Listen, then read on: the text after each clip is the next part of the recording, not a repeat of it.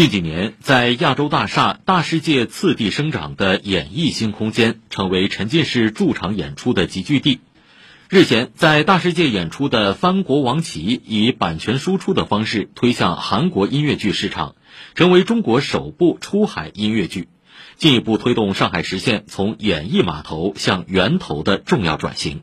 请听报道。周末的晚上，七部音乐剧同时在大世界四楼的新空间上演。演出前，记者在走廊遇到的大多是年轻面孔。白领 Vera 的演出日历上，这个月满满当当排了十七场。观众小陈则是第二十次走进藩国王旗的剧场，踏着满地的落叶，沉浸式入戏。因为每次的卡司都不一样嘛，然后第二次、第三次看就会有新的感动的点。小剧场很多时候因为环境的一个加成，可能会让我去更加的关注细节。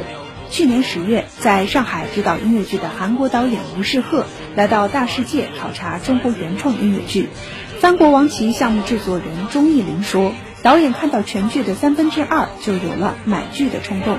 这部北欧神话题材的音乐剧虽然离现实生活情境较远，却有着观众感同身受的内核。比如说一些传统信仰和新的时代的技术的变更，这样子的冲撞，其实东方人也会比较有认同感。比如驻场它的一个优点就是跟观众空间距离上近，以此导致的心理距离上也非常的近。他看完之后会给到我们很多的反馈，可能在接下来的每一天的演出当中都会去精进。主创团队计划于四月赴韩国帮助其开展工作坊，最终将采取票房分账的方式获得收益。此前，中国音乐剧不少小剧场作品都是从韩国引入的，比如亚洲大厦一票难求的《阿波罗尼亚》在韩国演出是在镜框式舞台，上海的舞台则被打造成一个环境式小酒馆。这几年，十九个演艺新空间在汉口路这幢二十一层的写字楼里垂直生长，与楼里美甲店、服装店组成一道独特的风景。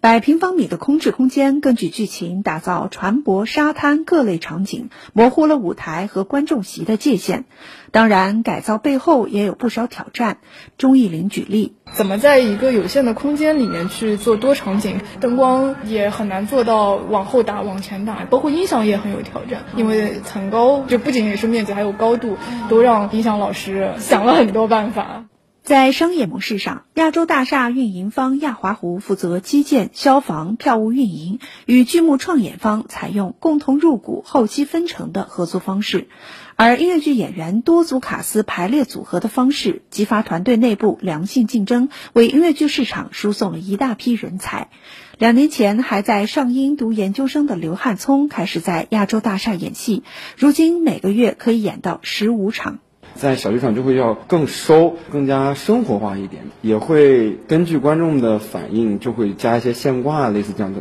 现在的戏越来越多嘛，然后大家能尝试的种类也也会越来越多。我的一些师弟师妹也会从南京毕业以后直接到上海来演戏，对，所以我觉得上海这边给了大家很多的机会。几年来，亚洲大厦的闲置空间越来越少，于是新空间又拓展到了大世界的四楼。